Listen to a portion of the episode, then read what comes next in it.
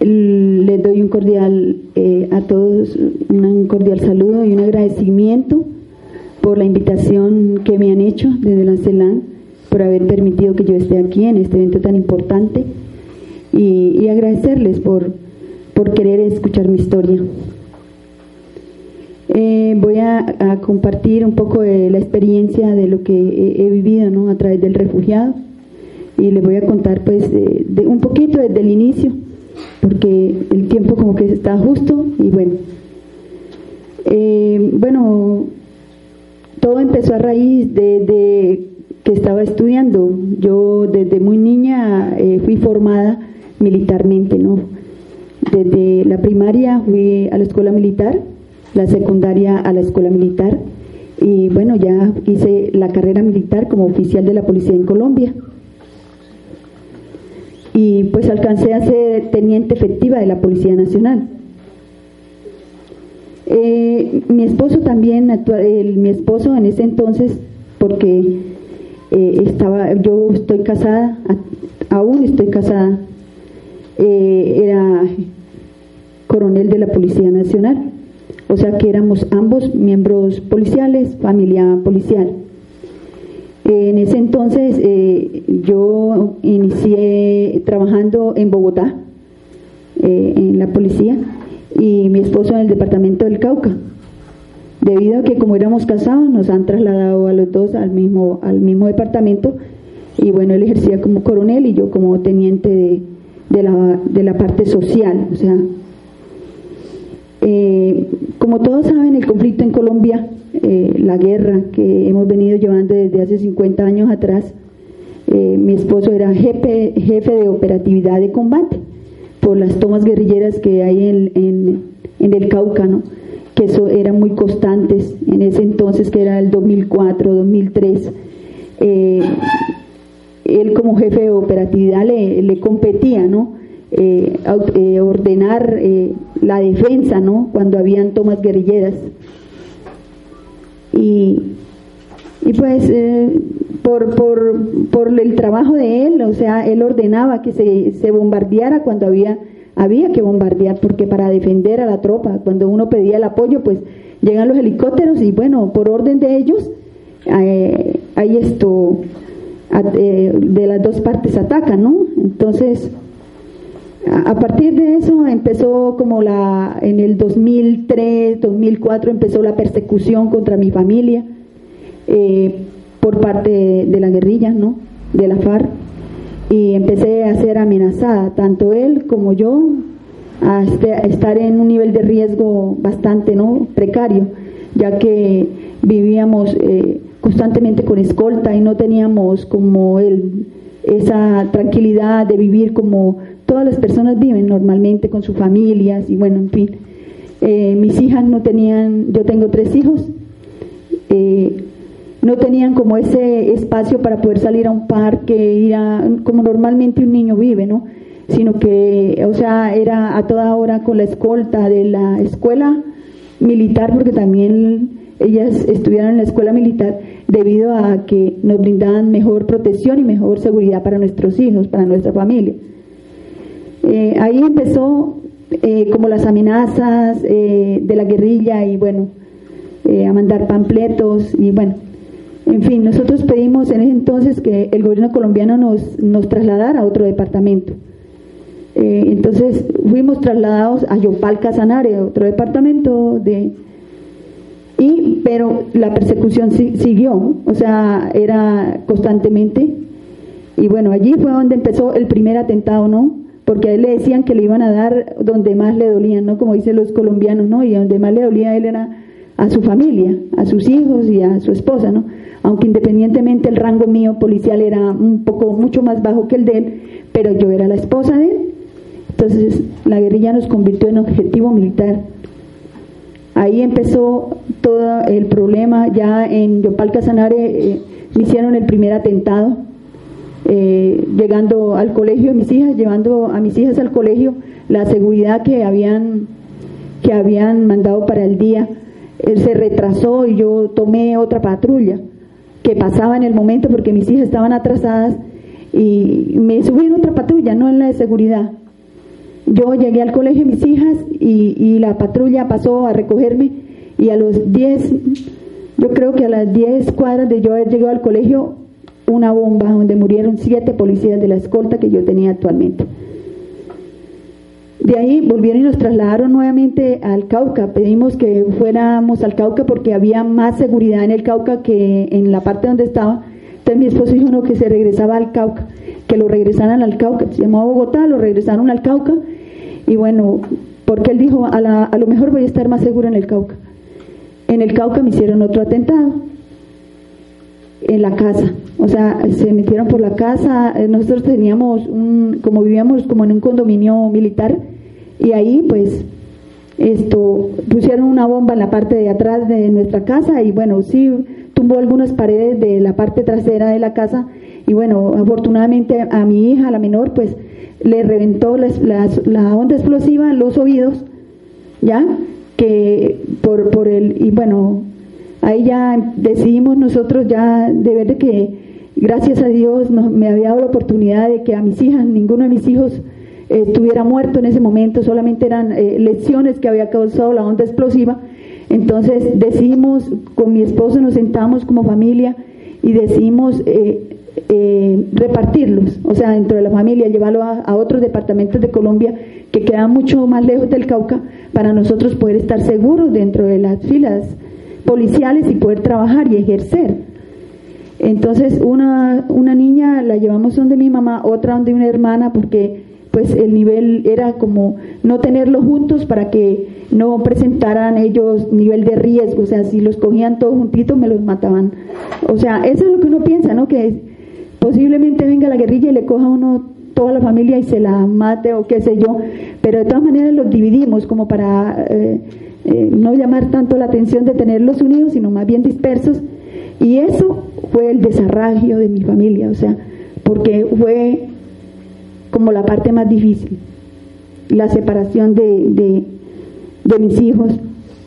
Entonces, como que esa parte, pues, bueno, me disculpan porque como que esa es como la parte como que no es mucho superado. Eh, la reparación no ha sido en mí total, me ha causado mucha, mucho daño el haber tenido que, que salir de mi familia. Y bueno, eso a la final fue lo mejor que pudo pasar. En ese entonces fue la mejor decisión que pudimos tomar mi esposo y yo. Y bueno, en el 2004, eso fue a finales del 2003. En el 2004, ahí sí ya fue la, el total, porque fui secuestrada por la FARC en la ciudad del Cauca, en la misma ciudad, fui secuestrada. Estuve 38 meses secuestrada por un frente de la FARC.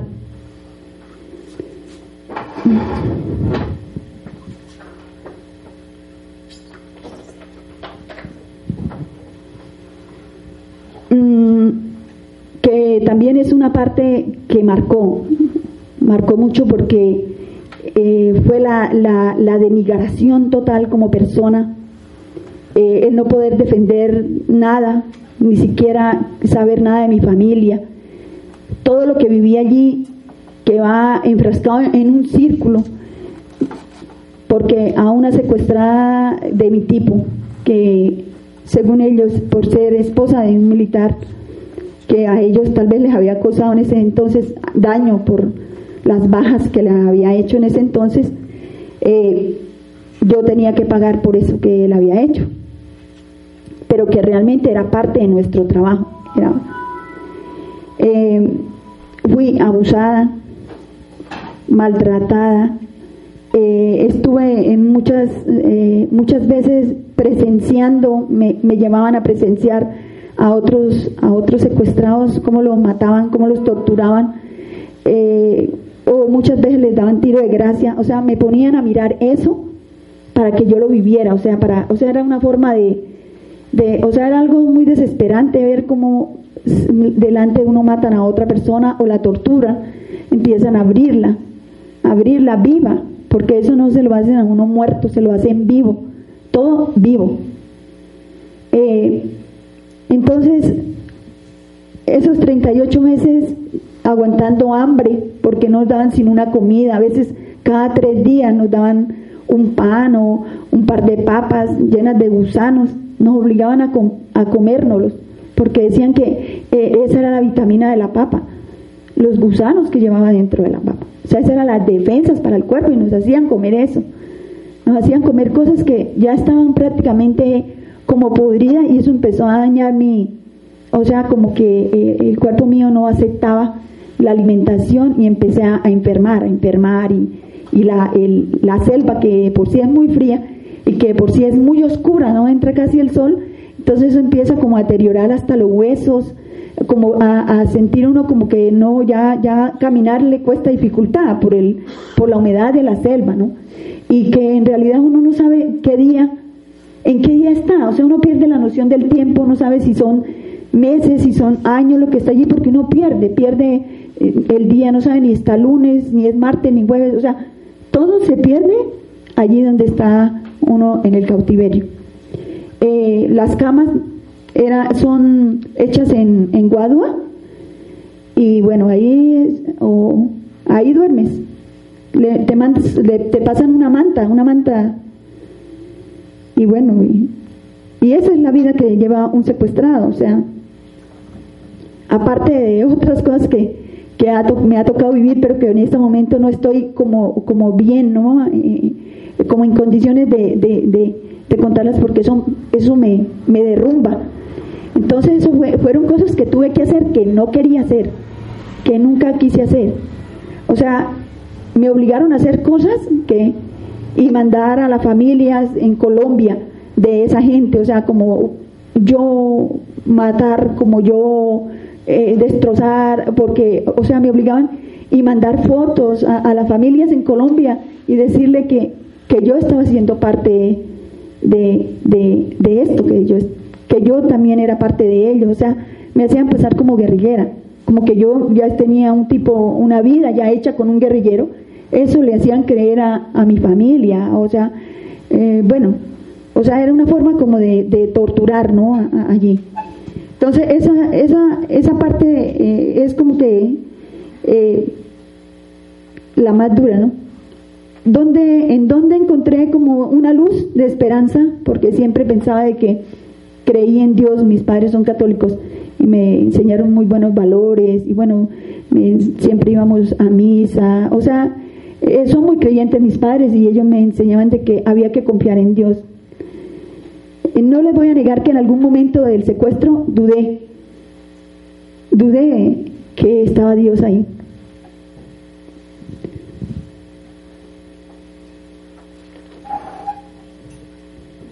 Porque no sabía por qué yo tenía que estar viviendo esto. O sea, no lo entendía. Yo decía, no, no.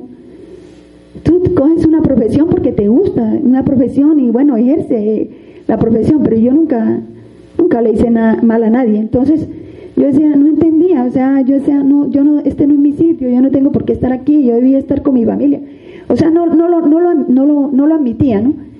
Pero, pero al final llegó como esa lucecita, ¿no? Esa luz, esa esperanza, ¿no? Porque han secuestrado a una hija de un ganadero en Colombia, una chica de 16 años, una niña muy linda, y, y la han llevado, la han secuestrado, la FARI la han llevado, la han colocado en la celda mía,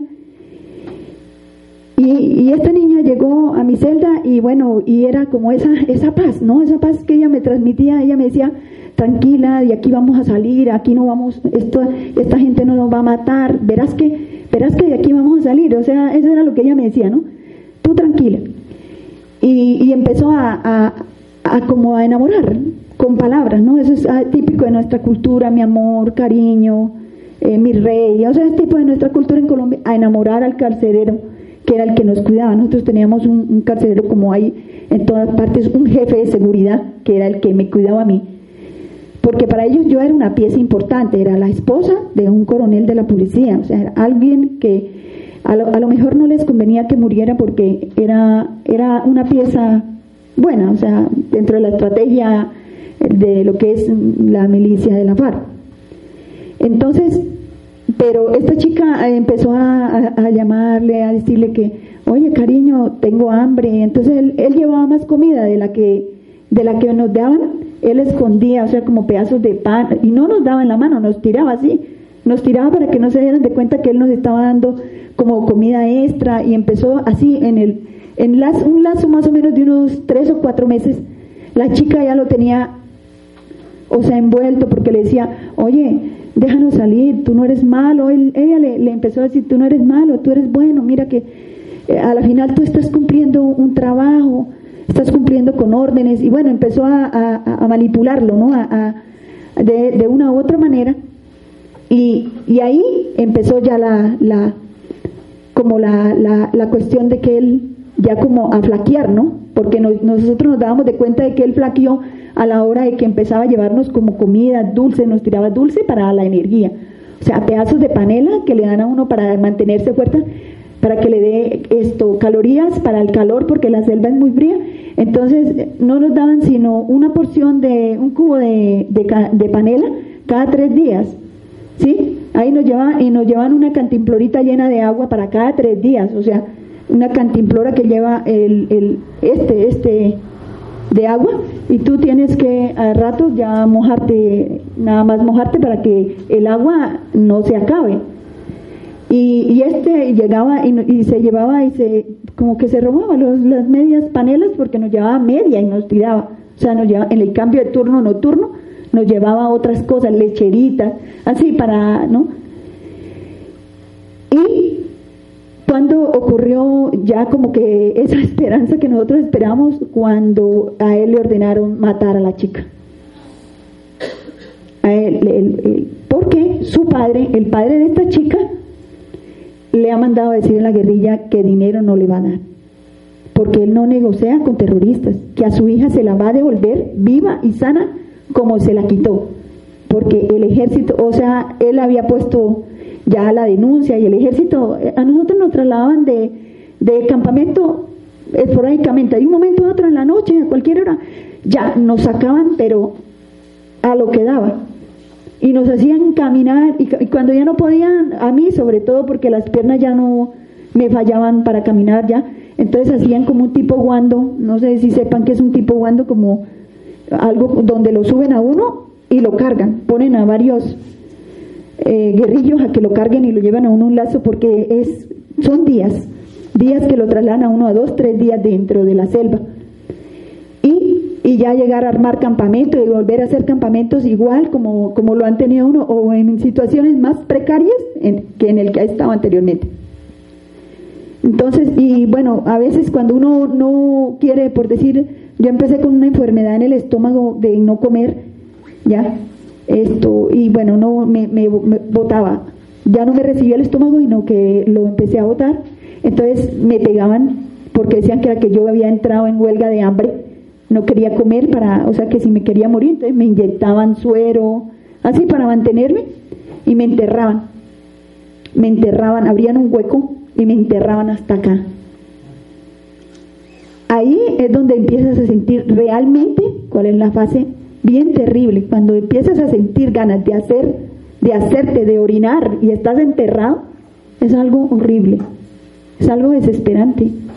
Hacer tus necesidades enterrado es algo que eso sí, en parte yo digo, ojalá no, alguien dice, no, que el secuestro, ojalá Dios nunca tengan que vivir un secuestro, ojalá, porque es algo muy, muy denigrante. Ahí el chico ya entró en razón nos dijo, bueno, tengo cuatro días, usted se quiere ir conmigo, me dijo, porque la necesito, me dijo, a usted la necesito viva, me dijo. Y yo pues, eh, yo pues, ¿qué le podía decir? Yo sí me quería ir de ahí, pero pues igual, igual también había el riesgo de que nos mataran a todos, pero al final como que empecé a hacer conciencia y dije, no, pues pues a esto es mejor pues que si me van a matar, pues que me maten de una vez. O sea, ya 38 meses que uno ya no piensa que va a salir de allí, que ya va a estar allí, que ya lo van a matar en cualquier momento. Entonces eso, que le digan a uno, bueno, ¿te quieres ir? Te voy a ayudar, ¿te vas? Vamos pues, ya no hay más nada que hacer. Entonces él empezó como a, hacer estrategia porque era el guardia de seguridad. Al cambio de turno a él le tocaba, como que empezó a decirnos, bueno, o sea, entraba la comida y decía tal día, pero así. Eso es rápido. No es que se entabla conversación ni nada, nada de eso. En un turno dos días antes nos, nos llevó eh, unos uniformes que nos entró para en una así debajo de la, del cambuche que teníamos, porque esa era la ropa que íbamos a usar para salir de allí. O sea, no nos iba a camuflar como guerrilleras. Yo tenía el pelo que me daba a más bajo de la rodilla. En esos tres años me creció el pelo impresionante. Eh, ¿Qué hizo esta chica? Con, un, con una cegueta, no sé si sabe algo que hicimos con una cuchara, cortó la mitad del pelo, porque él necesitaba mi pelo para poder hacer un muñeco con el pelo, para poderlo camuflar a la hora de yo salir, que quedara él este en la cama algo con el pelo y lo vieran allí.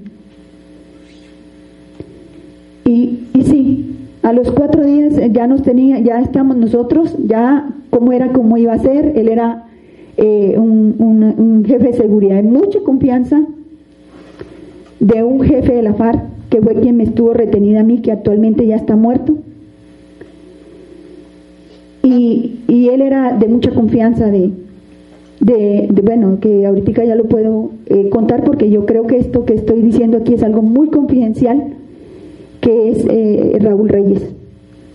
Entonces, él, eh, al cambio del turno de la noche que ya nos tocaba, porque ya no tenía más tiempo, le tocaba matar a la chica, o era irnos o matarla. Y él no la quería matar.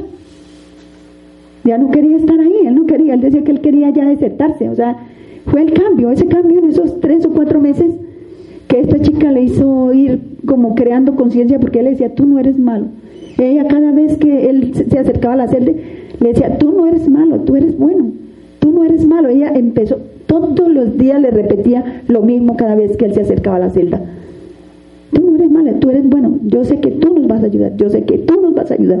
es como un lavado que le hizo durante eso, eso, esos cuatro, ya, ya. Y bueno, y bueno, ¿Qué significó? Que él nos sacó de allí por la selva fría que daba a, Tulcán. Fuimos liberadas eh, a no sé qué tantos días, yo creo que un lazo de unos cuatro días, o sea, porque nos cargaba, él nos cargaba constantemente a mí, a la chica no tanto porque ella sí tenía buena energía, para entregarnos, nos, entregó en una frontera de, de antes de, de, no salir de Ecuador, sino como por los lados de Tulcán, pero era como un área como el que nosotros llamamos un pueblo. Y nos entregó ahí, él también se entregó con armamento, todo, y nos entregó a la chica y a mí diciendo de que yo era una oficial de la policía en Colombia y que él nos estaba entregando porque él ya no quería estar allí, se quería desertar. Entonces ahí vino la liberación. La ayuda la recibí por parte del ministerio, cuando eso estaba una ministra que le decían Lupita, que ella también ya murió en un, en un helicóptero en ese entonces, esto tuvo un accidente aéreo, eh, a ella, ella fue la que bien vino a recogernos con otros miembros del Estado hasta el sitio donde eh, nos tenía y de ahí fui trasladada al hospital militar en Quito para una posteriormente una cirugía que me hicieron porque ya estaba con inicios de cáncer de estómago, 1.8 en cáncer de estómago, entonces fui operada muy rápido y tuve un tratamiento de seis meses eh, dentro de la misma clínica con quimioterapia. Bueno, eso es, y bueno, ¿qué me quedó de esto? La, la pérdida de la dignidad como persona, porque perdí toda la seguridad.